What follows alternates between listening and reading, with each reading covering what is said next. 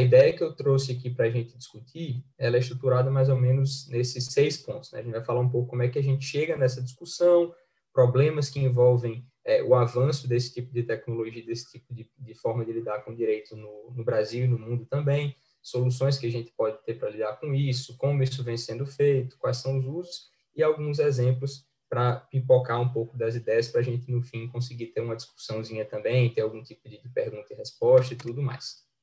Então, como é que a gente chega até aqui, né? Como é que, como é que a gente vem parar nesse lado dentro do direito, que é uma área tão, tão ligada né, ao texto, que é uma área tão ligada a questões de procedimentos formais, do processo em si, de ritos processuais, como é que a gente cai no mundo de pensar análise de dados dentro do direito, né?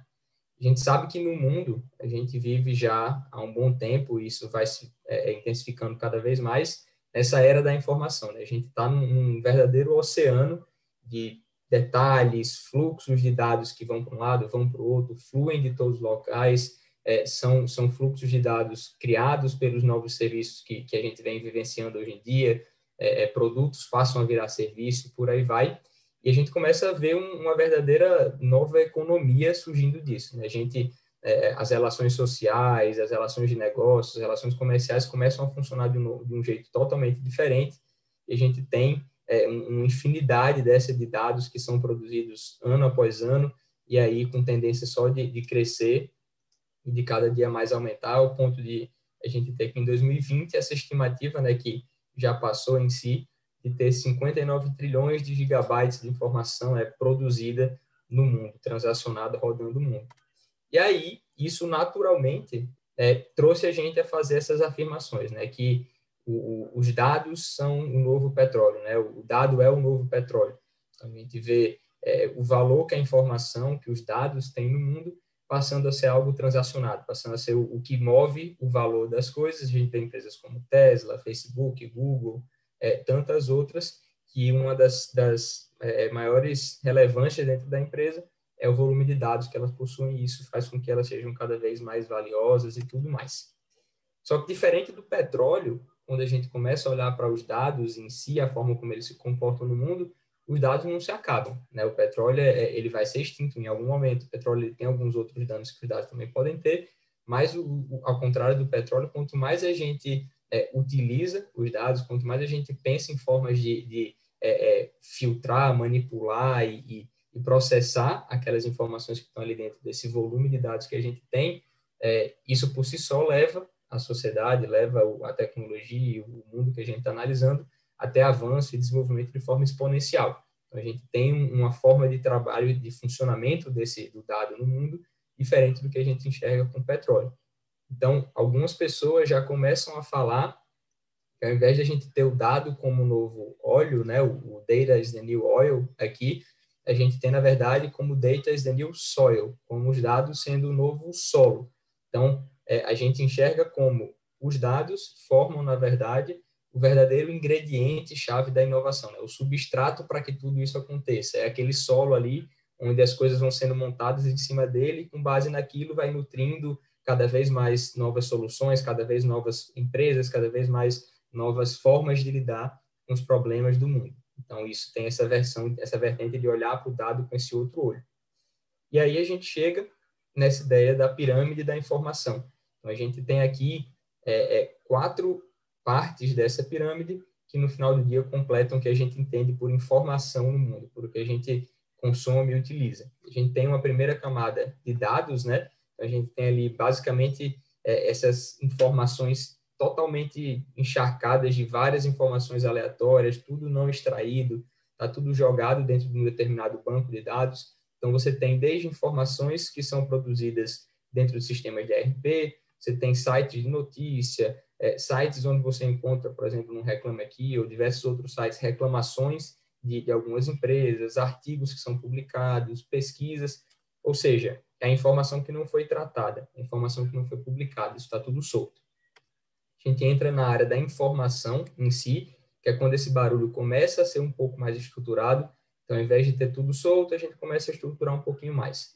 A gente passa para a área da conhecimento, que é quando você começa, dentro dessa informação estruturada, detectar padrões, e aí a gente começa a poder extrair valor né, de, de tudo isso. E, por fim, a gente entra na questão da sabedoria. Então, é o uso dessas experiências e tudo isso que a gente processou e coletou para tomar decisão, seja o conhecimento, a sabedoria humana, o poder de tomada de decisão, ou até a sabedoria que a gente começa a ver das máquinas de ajudar nesse processo de tomada de decisão. E é aqui que a gente entra com o mundo de análise de dados jurídicos. Né? Então, transformar esses dados, essas informações em algo útil e poder gerar valor pelo conhecimento que a gente tem pelo conhecimento que a gente consegue tratar utilizando sistemas de jurimetria, de análise de dados. Então, a gente tem todo esse processozinho aqui de caminhada até ligar os pontos e tomar alguma decisão. E no direito, como é que a gente chega, de fato, né, até esse contexto de utilizando dados como esse substrato para gerar novos negócios, para pensar novas coisas, para tomar decisões dentro do direito de uma forma diferente, como é que a gente chega até aqui? Isso é a visão que sintetiza por que, que a gente resolveu trabalhar com dado, porque a gente foi forçado a lidar com dado no direito. Isso aqui, como vocês com certeza sabem, é algo, era algo né, insustentável. A gente continuar com, com esse padrão de, de trabalho no direito, seja no papel, seja hoje ainda, esse, isso aqui não é mais esse, esse montante de papel, mas nada, nada é, é, ficou diferente em relação ao volume de processos que a gente tem no judiciário brasileiro. Então, a gente começou a fazer um processo de virtualização, de digitalização de tudo isso para poder dar conta das informações e, consequentemente, isso foi virando dado dentro dos nossos sistemas, dentro das empresas, dentro dos escritórios. A gente volta para aquela camada primeira ali da, da pirâmide da informação, que você tem só as informações soltas, está tudo jogado no banco de dados aleatório. Então, a gente tem esse momento desse caos criativo, né? Aquele, esse caos aqui fez com que a gente precisasse mudar a forma como a gente lidava com esses dados. Então, é nesse momento que a gente começa a viver ao, lado do processo eletrônico, não só o PJE, mas diversos outros sistemas. Então, a migração para o processo eletrônico, de uma forma é, é, geral, falando assim, sem especificar um sistema ou outro, ela permite que os dados fiquem disponíveis no formato eletrônico, né, ao invés de aquelas instantes que a gente viu, e isso por si só abriu as portas para análise de dados jurídicos. Antes a gente não tinha como fazer nada disso, porque isso tudo estava no papel. Então, a gente começa a poder trabalhar a partir do momento que essas coisas estão disponíveis online para serem tratadas. Então, voltando um pouco naquela ideia da informação, do, da pirâmide da informação, a gente tinha ali informações soltas que, a, que façam fazer parte de um sistema. Então, isso está aqui naquela primeira camada. A partir daquilo, a gente vai começar a transformar aquela informação em dado e vai poder trabalhar aquilo ali de uma forma mais estruturada. E assim por diante, até a gente chegar em cima, que é o que a gente vai discutir ao longo da, da conversa aqui. Então, todas essa, essas informações em, em, volume abundante que a gente tem, são informações desestruturadas, são informações que não são conexas. A gente tem muitas vezes informações do mesmo processo que estão no sistema de um tribunal, quando esse processo sobe para outro tribunal, é, isso já vai ficar em outro sistema, e muitas vezes esses sistemas não conversam entre si, então as coisas não estão tão conectadas. A gente tem um crescimento muito acelerado dessa informação no mundo jurídico, é, é uma informação de alto valor agregado, então quem domina essa informação e quem consegue, quem consegue a partir dela extrair valor, consegue extrair é, é valor também para os seus clientes e também para você, é uma informação que ela representa muita coisa, como a gente falou. Então, dentro desse contexto de informações desconexas, desestruturadas e tudo mais, a gente tem esse, esse, esse ambiente de insegurança para lidar com a informação jurídica, para, de fato, não insegurança no sentido de, de medo das coisas, mas insegurança como a gente fala da própria insegurança jurídica, como é que a gente não sabe como um tribunal vai se manifestar sobre um determinado tema, a gente não sabe se isso vai mudar dentro de pouco tempo, a gente não sabe qual vai ser o posicionamento que alguém vai ter com relação àquele tema, então as coisas mudam muito e deixam a gente muito inseguro. E isso é causado principalmente por alguns desses números aqui. Só para a gente ter uma ideia, né, STJ e STF é, é, juntos publicam em média aí 3.200 decisões, isso envolvendo todo tipo de decisão, não especificamente sentença ou, ou não. É, a gente tem aqui aproximadamente 80 milhões de processos em estoque, com base no, ST, no CNJ, que, no Justiça e Números. Então, a gente tem um volume de informação muito grande que deixa a gente inseguro para lidar com a informação jurídica. Então, quando a gente olha para isso, a gente vê que isso gera uma falta de confiança na tomada de decisão dentro do direito, entendimento, vamos dizer assim, opaco né, do, do, cenário jurídico como um todo, a gente não consegue dizer o que é que está acontecendo de uma forma geral. A gente tem muita dificuldade para traçar estratégias processuais, então, como é que eu vou lidar com o tema desse processo se eu não tenho muita certeza como está sendo o entendimento disso no tribunal X, para onde a gente vai levar esse, esse caso. Então, como é que a gente lida com isso da melhor forma possível? É, dificuldade para pensar em novas teses, então, é, existem teses que todo mundo fica sabendo. Surgiu alguma coisa na área do PIS e COFINS, surgiu alguma tese que foi publicada por algum portal, surgiu alguma coisa que todo mundo está falando, beleza, a gente está sabendo que aquilo aconteceu. Mas quantas teses que poderiam ter sido aplicadas pelos nossos clientes, para as pessoas onde a gente atua, é, que a gente pode estar tá deixando passar porque a gente não consegue acompanhar o ritmo que a informação circula dentro dos tribunais, dos órgãos administrativos e por aí vai. Então, isso gera esse panorama falho, né, do, do, do esse panorama falho do, sobre o entendimento dos temas dentro da área jurídica e várias ineficiências causadas por, por tudo isso. Então, esse caos jurídico que a gente vive, somado ao volume de informação disponível e circulante que a gente tem na área jurídica, junto com essa demanda por eficiência que o direito tem, é, é, que a gente passa sempre, forçam a gente a utilizar a tecnologia para lidar com isso. Então, ou seja, para resolver essa situação, para lidar com isso, a gente tem um, um, um, que teve que pensar, teve que elaborar conjunto de processos, técnicas e conceitos, realmente, para conseguir coletar e organizar os dados, para poder analisar e visualizar essas informações e dar suporte à tomada de decisões dentro do contexto jurídico. Então, a gente pensa e usa esse tipo de, de solução, de trabalhar com os dados jurídicos dessa forma, porque isso é uma forma que a gente tem para revelar insights dentro dos dados que estão ali jogados dentro de um banco, por exemplo, de forma não estruturada. É uma forma que a gente tem de descobrir e entender o que acontece com base nesse volume de informação que a gente tem ali dentro. É uma forma que a gente tem de explorar os motivos e as forças relacionadas a, a, ao tema e ao assunto que a gente está lidando. É uma forma que a gente tem de auxiliar no processo de tomada de decisão, tanto do nosso lado, quanto dos nossos clientes e por aí vai. E quando eu falo clientes, muitas vezes a gente está trazendo isso para o contexto da, da, advocacia, mas a, tomada de decisão com base em dados é, é de processos não é algo que tem que ficar é, é, exclusivamente pensado para o lado para é, é, o lado da advocacia. Muitas vezes isso vai acontecer no ambiente judiciário, vai acontecer no ambiente da de empresas e por aí vai. Então a gente tem é, todo esse processo acontecendo. E como é que isso acontece? Como é que a gente, de fato, trabalha com dados jurídicos? Como é que a gente transforma isso é, é por meio de tecnologia?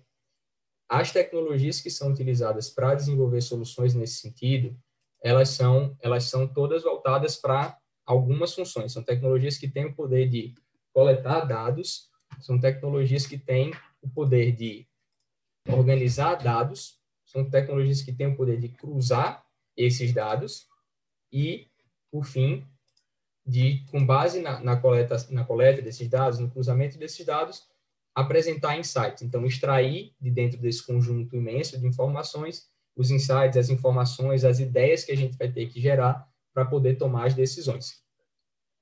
O que é que a gente já tem hoje sendo trabalhado e, e sendo feito nesse sentido? Tanto de jurimetria, que a gente está falando aqui, como de análise de dados de uma forma geral. A gente tem algumas soluções que são focadas e muito bem utilizadas para gerar eficiência né, no acompanhamento de processos, saber quantos processos a gente tem dentro do escritório, é, quantos processos a gente está lidando no dia a dia, é, é, como é que, qual o tempo que a gente está levando para dar baixa em tudo isso. Então, são questões mais quantitativas de eficiência. A gente tem isso, monitoramento de produtividade, saber quem está fazendo mais, quem está fazendo menos, qual é o horário que aquela pessoa trabalha melhor, como é que qual, qual é o tema que aquela pessoa lida melhor dentro do escritório e por aí vai. Tem a questão de identificação desses insights temporais e funcionais, né? então tanto questão de tempo quanto de funcionamento do nosso ambiente de trabalho e gestão pessoal e de equipe. E aí, quando a gente pensa nesse objetivo, né, de, de uso dos dados, a gente vê que muitas vezes podem existir alguns objetivos e interesses que são até antagônicos dentro da área jurídica. A gente tem do ponto de vista da advocacia, o interesse em usar os dados, né, esses insights para geração de novas teses, argumentos, processos.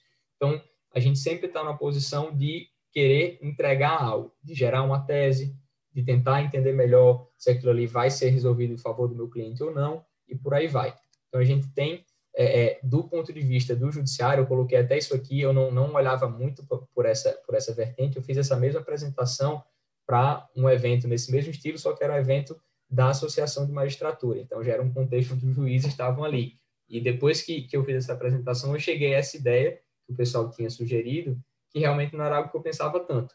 Quando o judiciário olha para o uso de dados por meio da advocacia, eles olham com risco de uso predatório do poder judiciário.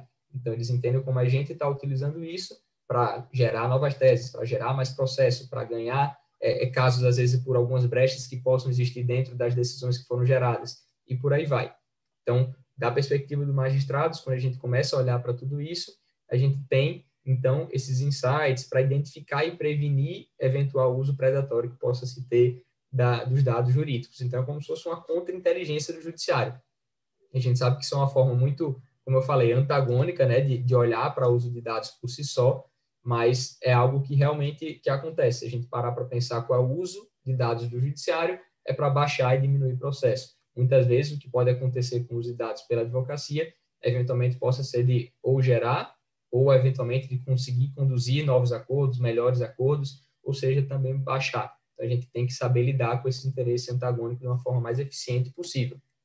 Então, nessa nessa é, é, é nessa nesse, nessa contrariedade aqui entre a contra-inteligência a esse uso predatório e as funcionalidades, os objetivos que a gente tem hoje, atualmente, sendo gerados é, é, pelos sistemas que trabalham com, com jurimetria, que trabalham com análise de dados, a gente tem nessa interseção aqui a chance de ter um passo além dentro do mundo de análise de dados. Por que, que eu digo isso? Porque, por um lado, a gente tem todos, todos esses desejos, esses interesses aqui, e, por outro lado, a gente tem algumas funcionalidades que não são capazes de serem feitas ou não são tão trabalhadas ainda que vão evoluir ao longo do tempo para que a gente chegue nesse passo além que eu falo aqui embaixo.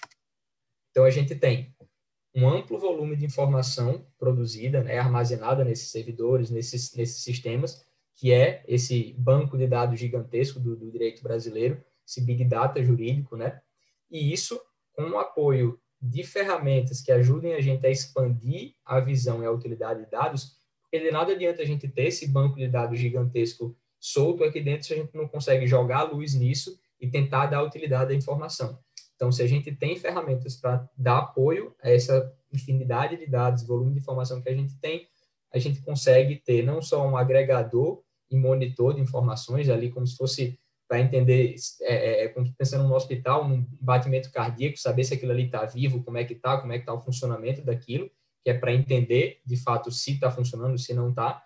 Mas a gente tem também um outro lado, fazendo essa analogia também com o hospital, de um local de diagnóstico e tratamento. Então, a gente sabe o que está acontecendo e, ao mesmo tempo, com base nesses dados que nos mostram o que está acontecendo, a gente consegue, do outro lado aqui, também tomar decisões e diagnosticar quais são os problemas que a gente está enfrentando. Então, tudo isso, o uso de dados, a jurimetria, a ciência de dados de uma forma geral, ela vem para isso. É, com base na, nessa aplicação de técnicas de ciência de dados, inteligência artificial, a gente quer permitir que as pessoas possam, por meio de análises diagnósticas, preditivas ou até mesmo prescritivas, como uma análise mais simples, tomar melhores decisões, seja no processo, seja uma estratégia, seja até mesmo pensando em termos de política judicial, como melhor alocar é, esforços e recursos dentro do judiciário, por exemplo.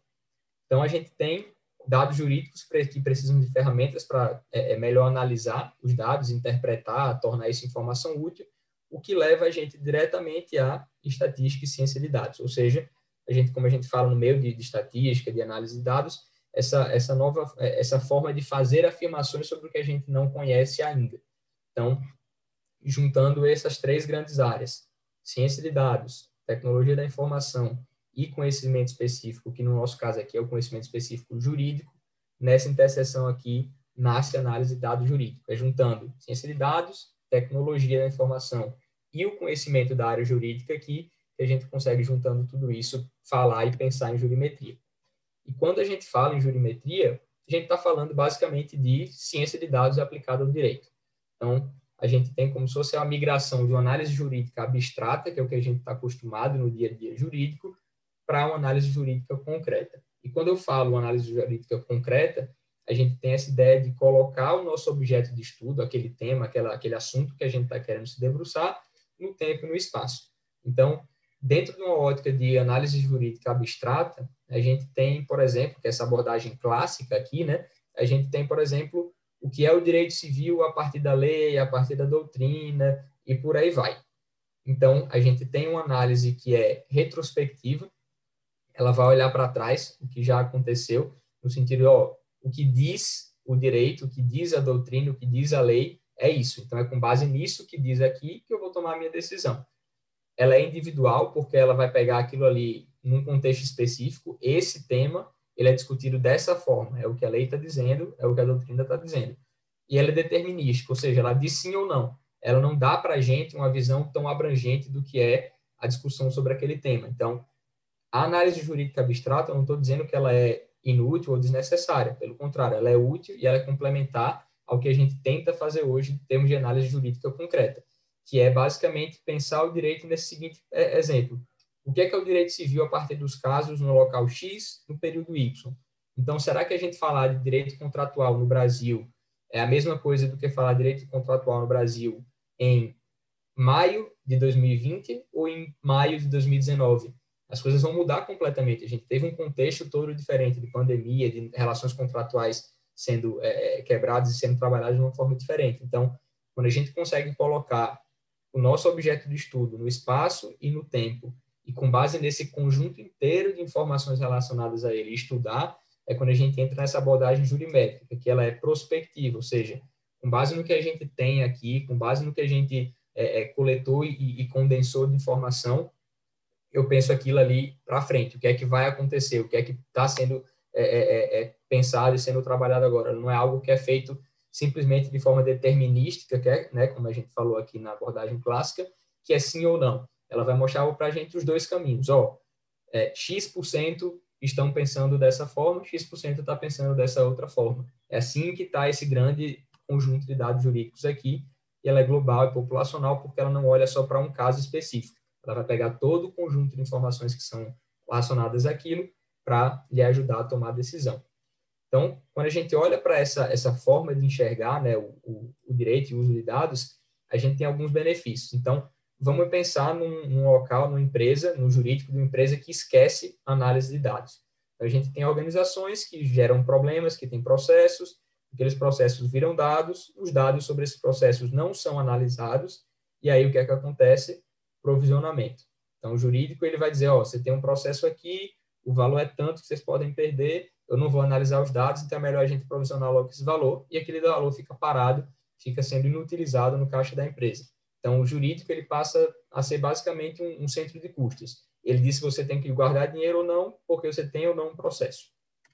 Quando a gente olha para um ambiente que a gente tem análise de dados sendo pensado em cada um desses pontos, a gente tem a mesma lógica de organizações que passam por problemas, esses problemas viram dados, esses dados vão ser analisados agora, e com base na análise desse dado, a gente vai ter diagnóstico e estratégia que vão nos ajudar a tomar a decisão. Então, com base nisso que eu vi aqui, ó, eu acho que a gente não precisa provisionar tanto, porque a chance disso aqui perder é de 30%, é de 20%.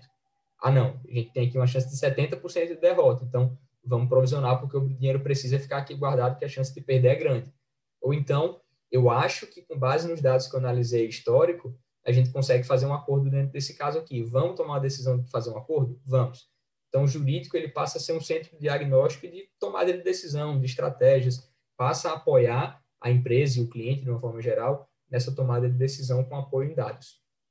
Então, com base nisso, nessa, nessa lógica de análise e, e uso de dados, a gente consegue ter vários usos para a jurimetria e para a ciência de dados no direito. Então, prever cenários futuros, conhecer o comportamento dos usuários e dos, do, do, dos usuários do nosso sistema, dos nossos colaboradores, é, definir estratégias ou até mesmo automatizar algumas tomadas de decisão, identificar padrões dentro daqueles dados, prevenir fraude, agrupar processos com decisões similares. Então, são várias coisas que a gente pode fazer a partir disso. E como é que isso é feito? Né? Como é que funciona a jurimetria, como é que funciona a análise de dados do ponto de vista do funcionamento ali da máquina. Vou tentar entrar em algo que é bem chato e bem complexo do ponto de vista de explicar e de entender, mas vamos tentar fazer isso de uma forma bem simples. É, é qualquer análise que eu estou fazendo aqui, eu, como alguém da área jurídica, estou fazendo análise de uma forma que eu consigo compreender que é algo numa camada bem aqui, bem básica, que é bem, é, é não estou entrando em nenhum detalhe específico. Mas dentro de qualquer pro, projeto de, de, análise de ciência de dados, né, projeto de, de jurimetria, quando a gente vai trabalhar com, com a coleta de dados e a, o processamento disso para tomar decisões, a gente passa por essas quatro fases aqui. A gente tem uma primeira fase de importação, que é onde a gente coleta os dados, seja coleta de dados por um banco de dados que a gente já possui à nossa disposição, que a gente tem uma conexão por um API, por exemplo, né? Uma API, vamos pensar como um, um canudinho que liga o sistema que a gente vai gerar aqui essas informações com o sistema, o, o banco de dados onde essas informações estão, a gente puxa uma coisa dentro de um para o outro. Então, ou a gente puxa os dados por meio de uma API, ou a gente utiliza os crawlers que a gente fala que são esses robozinhos que entram nos sistemas de tribunais, de, de órgãos administrativos, da, na internet por aí vai, que vão coletar diretamente na fonte esses dados. Quando a gente tem esses dados coletados, a gente começa a entrar nessa fase de limpeza e organização do conjunto de dados, que é quando a gente tem esse texto bruto extraído. A gente tem muitas vezes ali um PDF de uma decisão que está todo lá solto, e a gente vai extrair o texto daquilo ali e vai começar a organizar os dados, categorizar, classificar, e a gente entra nessa fase de compreensão, que a gente vai ter os recortes e delimitações daquele conjunto de dados. Então, dentro dessa fase de compreensão, a gente tem esse ciclo aqui, onde de fato a ciência de dados vai acontecer no sentido de transformar aqueles dados que estão agora classificados e categorizados num banco de dados mais organizado, num formato específico. A gente vai conseguir, com base na modelagem, no algoritmo, no trabalho de ciência de dados por trás daquilo, gerar as visualizações que a gente quer gerar a partir daqueles dados que foram coletados, e aí a gente entra na fase final de comunicação. Essa comunicação, ela pode acontecer de várias formas, que são essas visualizações aqui que eu coloquei também como relatório. Então, nessa comunicação é quando a gente, depois de passar por tudo isso, o dado entrou aqui atrás na importação bruto, entrou todo bruto. A gente passa ele por todo esse pipeline, por todo esse caminho, até comunicar. Então, a gente vai comunicar ele de acordo com a necessidade de quem a gente quer passar aquela informação. Se eu vou passar aquilo para um cliente, eu vou mandar aquilo num dashboard, às vezes para ele analisar dentro do sistema dele, ou eu vou colocar num relatório, vou mandar por e-mail. Às vezes, se eu vou me comunicar com alguém da área técnica de uma empresa, eu posso colocar isso na API deles para eles jogarem diretamente no sistema da empresa e por aí vai. Essa fase de expor para o mundo o que os dados que eu coletei estão dizendo. Então, nessa é, é, ideia de coleta de dados, a etapa fundamental né, é exatamente a coleta de dados, que é o combustível de tudo. É por aí que a gente que, que as coisas vão funcionar. E como existe esse problema que os dados jurídicos são fechados, desestruturados, é nessa primeira fase aqui de coleta de dados, né, da importação, que a gente é, é, muitas vezes perde um pouco mais de tempo para conseguir coletar de uma forma específica. Esses dados não estão abertos, muitas vezes não estão bem é, é, expostos para as pessoas, para quem trabalha com isso. Então, a gente tem que passar por esse processo da coleta. E é como eu falei, a gente tem esses crawlers que são como se fosse robô, é, uns robozinhos que são criados, são sistemas que são criados para acessar ambientes virtuais e coletar essas informações. Depois que eles fazem isso, eles baixam os dados, seja um PDF, seja o HTML do texto que está naquela página, seja eventualmente uma imagem que eu pedi para ele coletar dentro dali, da, daquele sistema e por aí vai, transforma esses dados brutos em texto, no caso jurídico, que é basicamente o que a gente lida no dia a dia com texto, e aí vai classificar e inserir esse texto de forma organizada em tabelas ou em outros formatos de dados. JSON, a gente tem CSV, tem o próprio Excel ali nas planilhas do Excel, naquela formatação, então são formatos variados para ser manipulados os dados. Então, depois que a gente passou por essa fase de coleta, que aquilo ali foi sendo organizado, foi sendo estruturado, que entra naquela terceira fase do ciclo, que é o processamento, de fato, desses dados e depois a comunicação. Nesse processamento é quando a gente tem aqueles modelos que foram criados para gerar a comunicação é, de uma forma recorrente, de uma forma escalável. Então, sempre que eu recebo informação aqui, eu rodo isso dentro desse código, dentro desse modelo aqui, desse algoritmo, e desse lado eu vou expelir essa informação organizada, estruturada. Então, esses dados que chegam, que a gente coleta, processa, estrutura, a gente literalmente joga isso dentro do modelo do algoritmo e aí ele vai sair por aqui gerando a comunicação que a gente estabeleceu para ser gerada, seja de dados estatísticos no relatório, numa dashboard, é, é, numa API para jogar para dentro do outro sistema, e por aí vai. Então, temos de alguns exemplos que a gente tem de, de funcionamento, de uso de jurimetria dentro do, do, direito. Eu trouxe aqui alguns três exemplos só para ilustrar um pouco de, de, como a visão do uso do dado pode ser diferente a depender do contexto que a gente está analisando. A ABJ, né, Associação Brasileira de Jurimetria, ela tem no site dela, tem várias coisas bacanas nesse sentido, tem vários projetos que eles já fizeram, e um deles é esse, que é a avaliação né, do, do, do impacto, quando a gente vai pensar na, na nova lei de, de, na nova lei de, de, de crime, na nova lei voltada para a posse de, drogas em relação a tráfico ou apenas para uso, a gente tem a avaliação do impacto de critérios objetivos nessa distinção entre posse para uso ou posse para tráfico. E eles fizeram uma análise de dados com base em várias decisões sobre o, o assunto para ver se, utilizando critérios objetivos, se a gente ia gerar mais distorção ou se ia ajudar a gente a, a saber. Então, quando a gente fala em critério objetivo, essa quantidade limítrofe aqui de gramas de droga dentro de, de que uma pessoa estaria possuindo. Então, com base no que eles estavam analisando, eles perceberam que existia um ponto ótimo em que, a partir daquela quantidade, as decisões que fossem tomadas a partir dali tinham um risco de serem tomadas com distorção muito grande. Então, é, um ponto de corte ideal poderia ser aqui. Então, a gente vê o uso da jurimetria para ajudar no, no, pensamento de políticas públicas, por exemplo, dentro da área criminal. Então, isso já é uma, uma forma de se pensar o uso da jurimetria. Você tem um outro exemplo também da ABJ, que é aqui dentro da ótica de política judicial. Será que faz sentido a gente criar varas empresariais específicas na comarca de São Paulo? Esse estudo aqui deles foi na época que não existiam as varas empresariais específicas, e eles, com base em dados, mostraram que sim, era interessante criar varas específicas é, é, empresariais na comarca de São Paulo, porque, com base no que eles estavam analisando aqui, é, 30% dos processos que eram da área empresarial, que, que eram distribuídos, é, eles estavam subnotificados pelo mau uso das tabelas processuais unificadas. Então, pelo mau uso dessas tabelas, pelo, pela má classificação daqueles processos, é, eles não estavam conseguindo lidar muito com aquela informação. E aí, na medida que eles jogaram isso dentro do modelo algoritmo, como conseguiram trabalhar melhor com aquela informação, eles perceberam que, na verdade, processos da área empresarial, eles tomavam basicamente o dobro do tempo dos magistrados até serem concluídos. Então, processos de recuperação judicial tomavam um triplo do tempo para serem concluídos. E aí isso foi indicando que, ó, esses processos que estão todos juntos aqui, que não são necessariamente de empresarial, são da área civil como um todo, eles estão tomando muito mais tempo que esses outros. Então, faz sentido misturar as coisas? Não, vamos tentar separar. Então, isso no sentido de uso de é, é, é jurimetria e de análise de dados para tomar de decisão de política judicial, por exemplo. Então, essa ideia de trazer esses exemplos, de apresentar isso para vocês, são exemplos simples de uso dessa informação, de uso da jurimetria, de uso da análise de dados do direito, que fazem com que a gente consiga é, é aquilo que eu falei, tomar melhores decisões baseadas em dados.